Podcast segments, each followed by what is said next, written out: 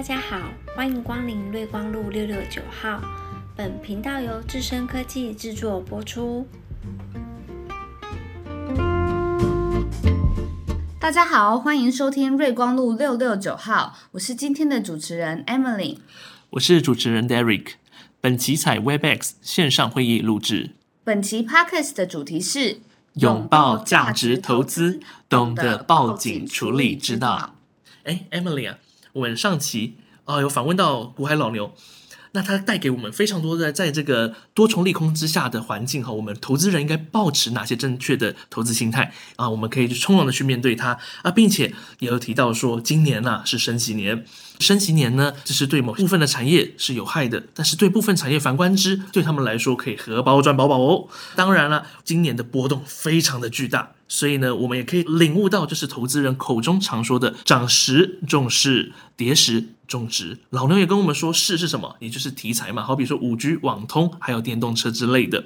那至于值呢？值的话，比较相对于是属于基本面的东西。老牛有提到哦，两高一低，哪两高呢？不是三高哦，是两高。两高就是高获利，还有高值利率。那至于一低的话，是低本一比。哎呀，Emily。老牛他提到非常多宝贵的经验，而且他可以从容的去面对这些利空打击，甚至从中嗅出获利的机会。你不会好奇他都是怎么做到的吗？当然啦。那我们非常欢迎本期的特别来宾，一样是邀请到我们的股海老牛。主持人好，那线上的听众大家好。老牛，不知道你可不可以跟我们分享你的投资心法呢？没有问题啊，我想说跟大家分享一下我进来股市这几年的一些经验哦，不管是好的经验或者亏损的经验。我在这个股市里面，我自己是提出一套投资心法，叫做报警处理哦，四大投资心法。在这个心法里面呢，我认为第一个报就是要挑到好公司。然后要一直抱紧紧的哦。从价值投资来看的话，其实股神巴菲特就告诉我们这个财报的重要性哦。所以大家可能会觉得说啊，财报好像是满满的数字哦，这个三大财报哦，那到底该应该看哪些指标啊，哪些数据啊才是重点哦？其实我认为大家不要太担心，主要是从这个公司的获利稳定性，还有它成长的趋势来着手分析。第二个心法呢是紧紧自觉的话，就是告诉大家要用好的价格去买进哦，然后等能够抱得紧紧的哦。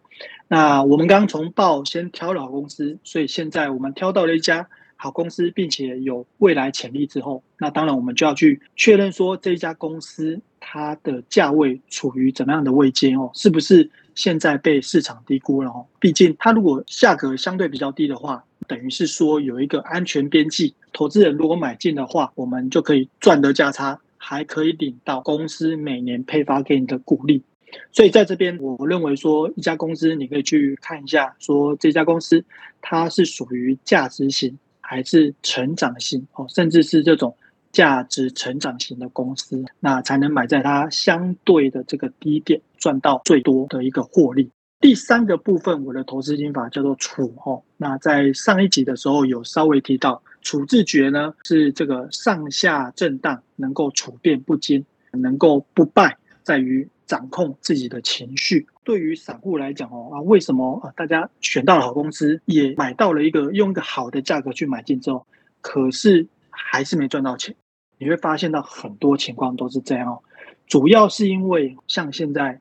这个利空的状况哦啊，每天新闻都在报坏消息，不管是刚没有提到，就是俄乌战争，其实影响也是非常的大哦。大家就觉得说啊，要打起来了，甚至好像对岸的威胁哦越来越近哦，军机每天都在那边飞来飞去哦，会不会发生什么事情哦？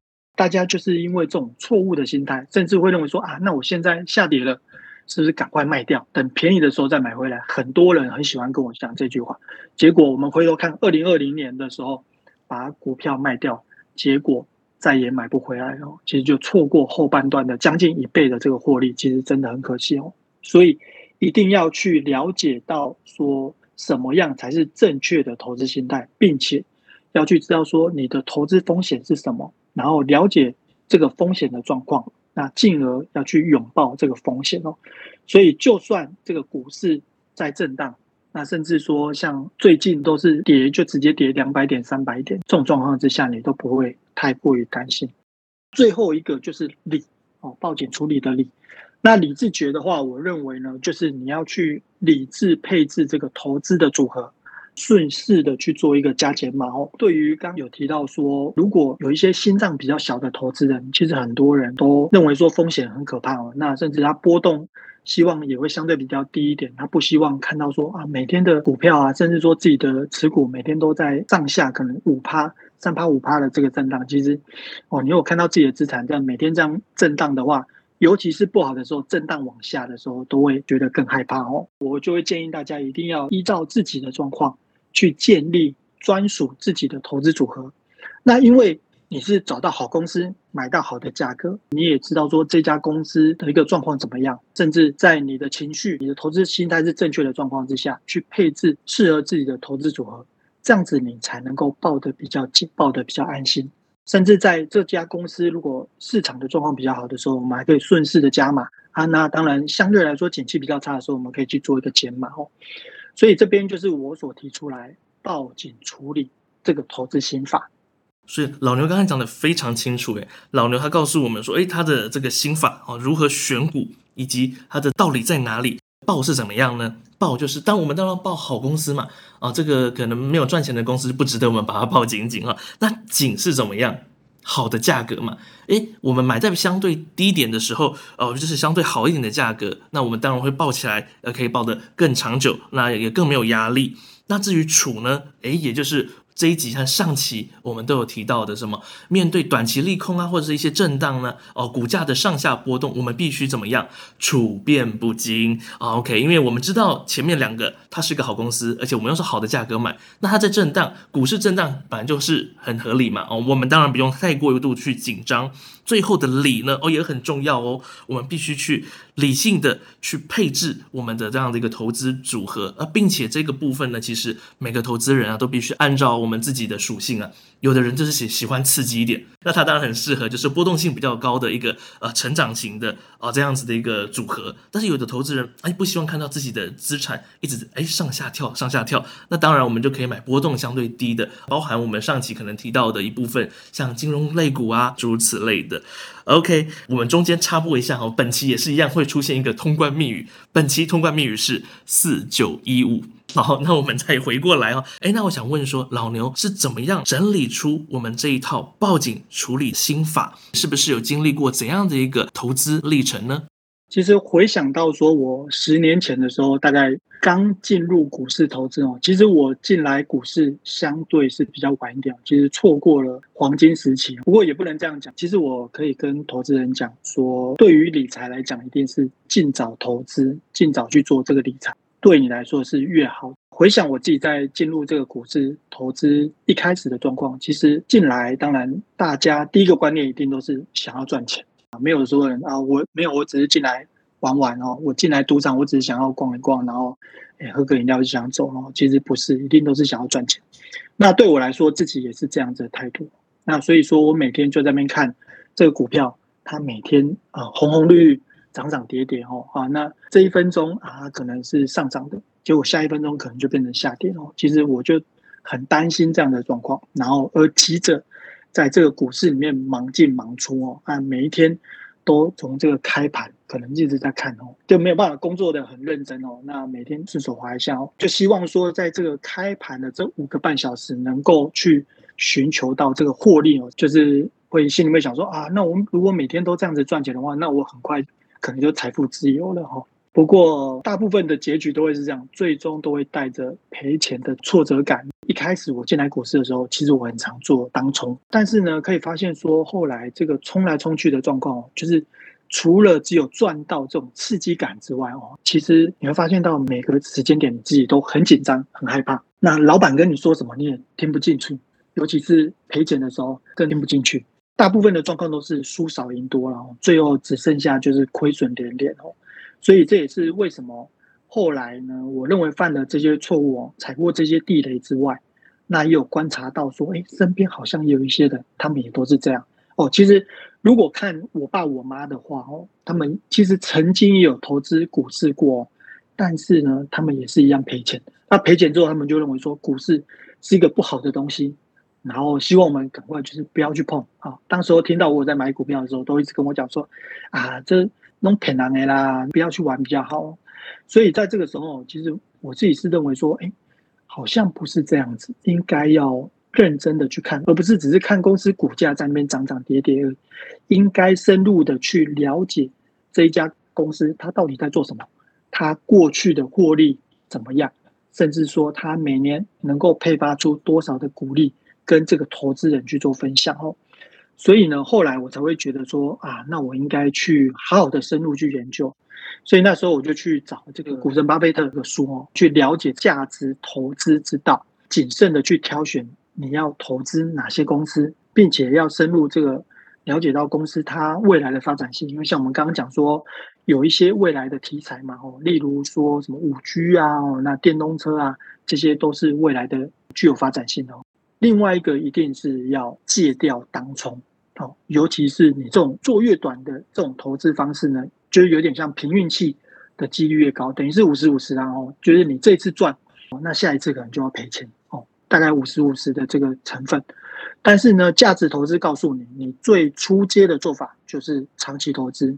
因为你能够减少这个交易的次数，那交易的次数，你就至少你可以减少这个摩擦成本哦，交易成本的增加哦。那长期投资，你也可以很安心、很放心的去做投资，这样子才让我自己这个投资绩效慢慢稳健起来。所以就是变成说，接下来慢慢每一年、每一年几乎都是赚钱，就是呃，可能某一年像之前二零一八年中美贸易战的时候，可能有亏钱哦，但是。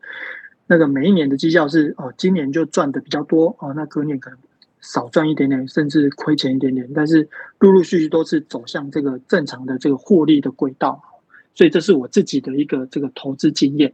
谢谢老师。那其实这样听下来，老师其实也是有经历过一段挫折的时间，这样子，所以才悟出这套报警处理的心法。再来就是说，老师刚刚提到的价值投资，也就是说，我们是以长期投资为主，所以长期投资呢，也就是说要深入了解公司的基本面，还有呢，关注它未来的发展性。那老师方便分享一下过往或是现在的实际案例吗？可以啊。刚刚有提到说，我有出过两本书嘛？哦，第一本的话是在二零一九年的时候出的，第二本书是在二零二零年的时候，因为当时二零二零年疫情的时候有发生股灾嘛？哦，其实大家都非常的担心害怕，所以那时候就出了第二本书，希望大家能够这个还是朝这种长期投资，那投资这种报警股哦，然后来去避免掉说这个短期你会碰到这种紧张的状况然后。我想，我就以这个报警股为这个例子好了。我们可以看到说，其实报警股的这个宗旨就是，当公司的外在价格还没有反映出它公司的内在价值的时候，你就持续的报警进来。那简单来讲，你们就要去找这种具备四种特质的优质公司。第一个就是获利成长。那在公司这个获利长期稳健的成长之下，不断的累积盈余，然后所以这样子的状况是很好的，OK。那第二个我们有提到高值利率哦，那在高值利率的保护伞之下，公司能够把它的获利跟这个投资人股东一起同乐哦，所以高值利率。那第三个就是高防御性，在营运健全的状况之下，每一年都有赚进现金哦，另外有把现金都有。存起来啊，都有放起来的话，那就算是股灾，短期一年两年的股灾可能有来袭的话，其实也都不用太担心。第四个就是股价要相对比较便宜，在公司持续的成长，那内在的价值哦不断的增加之下，相对来讲它的股价还没有涨上去的时候，它是属于相对比较便宜的时候，这个时候我们来买进的话。这种报警股，我们长期投资其实都是很安全的。那在我第一本书的时候有介绍过一些股票，我可以在这边跟分享一下哦。我在书里面有介绍过一档是叫做根基二五四六这家公司，它是一家银建股。大家可能会看到银建股，可能会觉得有点担心，说啊。这银建股会不会现在是这个升息反而会是受害的股票哦？那但是它是属于营造业，就是说它是需要去盖厂房做土木工程的哦。它目前有接到台积电盖厂房的单子，然后在南科那边。另外台北的这个南门市场也是他们负责的这个建造。那当然还有一些就是公共工程哦，所以相对来说，这家公司其实它的基本面算是很不错的。如果你们有看我第一本书《股海老牛专挑报警股》的时候哦，你可以看到这本书它当时候的价格还在这个三十二、三十二块多。不过你现在再回头看，那两年、三年之后，现在已经是五十几块。已经变成五十块，甚至要上冲到六十块。那今年要发的股利也不错哦，所以这种公司我认为相对来讲算是很不错的。那我自己也是长期投资，已经报了好几年了。那当然获利哦，有些人问我说：“哎，到底获利多少那才要出场哦？”其实这家公司我获利已经超过三十八、四十八以上，我还是继续抱着。那为什么？主要还是回到刚刚那句话，我认为它目前的价格。还没有完全反映它内在的价值，所以当然在这种情况下，我一定是持续抱得紧紧紧的哈。那这个是其中一个案例哈。案例二，我们就来举两档金融股啊，就是玉山金跟和库金。玉山金的话是属于民营的银行，然后而且它的获利模式是银行的获利占比高达八成左右，所以代表说这家公司在升息的状况之下。它的利差是相对来说会赚的越赚越多，所以它当时候它的股价才在这个二十四块哦。二零一九年我书出来的时候，年底的时候出来，那当时候它的股价是在二十四块哦。不过因为近两年，因为二零二零年我们知道二零二零年是膨胀降息，那二零二一年也是膨胀降息，所以它股价是下跌的，而且它这两年等于是都没有涨到哦，比较可惜。不过接下来我们有讲到说。二零二年是走升息年，二零二三年也是走一个稳健的一个状况，所以这样子来讲，其实玉山金算是一个可以适合长期投资的这个一个标的。还有另外一个原因，就是它会发现金股利之外，它还会发股票股利，代表是说，你除了可以领到现金之外，它会发股票给你，等于是说，你持有一张，那每一年你的股票会越来越多哦。当然，依照你持有的股数来看。哦，如果持有越多，那当然发给你的股指会越多，它自己会慢慢的变大，所以这种公司我是很喜欢。那这个是玉山金的部分，那为什么另外我会提和库金呢？和库金是属于关股的部分，关股的部分基本上就是刚刚讲的这种不会倒的属性哦，所以这种银行相对来说是比较不会倒的，它是属于关股的属性，那它也是属于银行型的这种金融股。哦，所以相对来说也是很安全的。再过来呢，还有一个原因呢，主要它也是有发现金股利，也有配股票股利，所以这种公司你安心抱着，然后它股票哦会越越涨越大。那本来你是一张，可能变成一点一张这样子，慢慢慢慢慢慢的变多。哦，所以这种这些金融股也是我认为这一两年来看的话，其实也都还不错。上面提的根基玉山金。跟这个和固金，其实我都报很久，都已经报好几年了。现在的成本其实越降越低了，这也是长期投资的好处，就是你可以每一年都可以领到这个现金股利，把你持股的成本越降越低。那它公司持续获利成长之下的话，那你不用担心，每一年它赚的越多，配的越多。那这种具有高度的防御性，甚至你买在股价相对便宜哦，就算现在跌个二十趴，我也不担心，因为我的成本很低哦。那我也认为说，如果它跌二十趴，那我这时候应该卖吗？应该不对，应该要反过来想，应该是要它跌二十趴，股价变得这么便宜的，那应该要进去再买才对。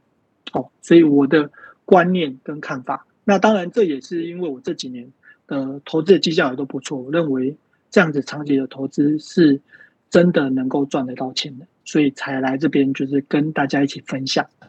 哇，那真的是非常感谢老牛这样子不尝试的分享，他在市场上所领悟的这些绝学啊。那当然啊，我老牛他毕竟是我们价值投资的这样子属性为主哈，我们就是要在外在的价格哎还没有赶上我们内在价值的这个情况之下，我们去进行这样投资，并且呢，我们有四个指标要关注，也就是说它的获利是不是有成长，稳定的获利成长，那它代表它的内在价值才能随之的怎样去增长嘛？那第二大指标是什么？高值利率，因为它有一个算是一种保护伞吧，它具备就是与股东同乐，诶，我赚了很多，那我我可能盈余配发率诶也不错，也蛮高的哦，那表示啊我的公司赚钱也会越乐于分享股东，那是属于好公司，股东也比较不容易跑掉。好，那再来第三个就是什么高防御性？什么是高防御性？也就是它的这个自由现金流。当我们遇上了股灾的时候，诶，或者是景气不好的时候，公司它都还有预备的这些现金可以去使用，不用怕没钱。OK，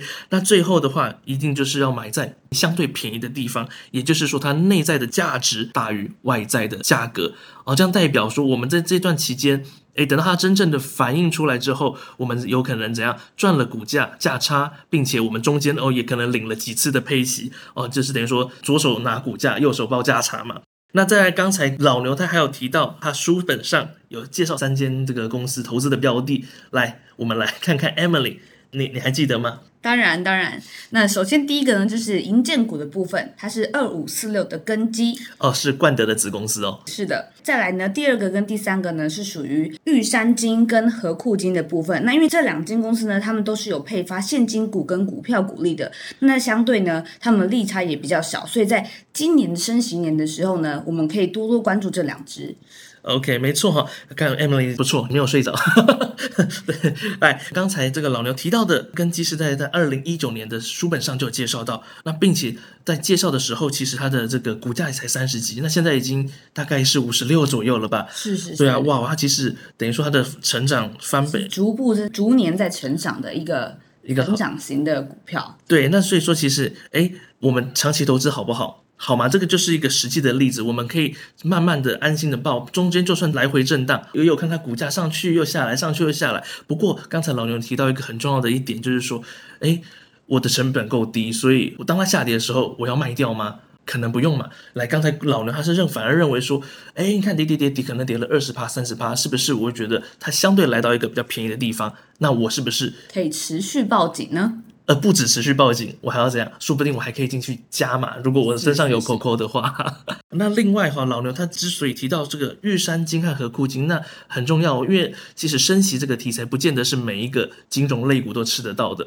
然后因为金控股它其实有分不同的层面嘛，所以必须是以银行为主业的本体哦，这样子他们在这个利差上面他们才能赚的比较多哦。所以说和库金、玉山金也是一个不错的一些标的，大家在升息方面上可以去关注。这两只好，那因为碍于我们这个时间的长度哈，我们只能进行重点式的访问。如果大家还有兴趣或想了解更多的话，欢迎到 YouTube 去搜寻“古海老牛”。那他的频道上面呃每周都会更新，帮大家介绍不同产业的一些类型的股票。好，那我们非常感谢今天古海老牛，谢谢老牛，谢谢，好，谢谢谢主持人，谢谢听众，好，拜拜。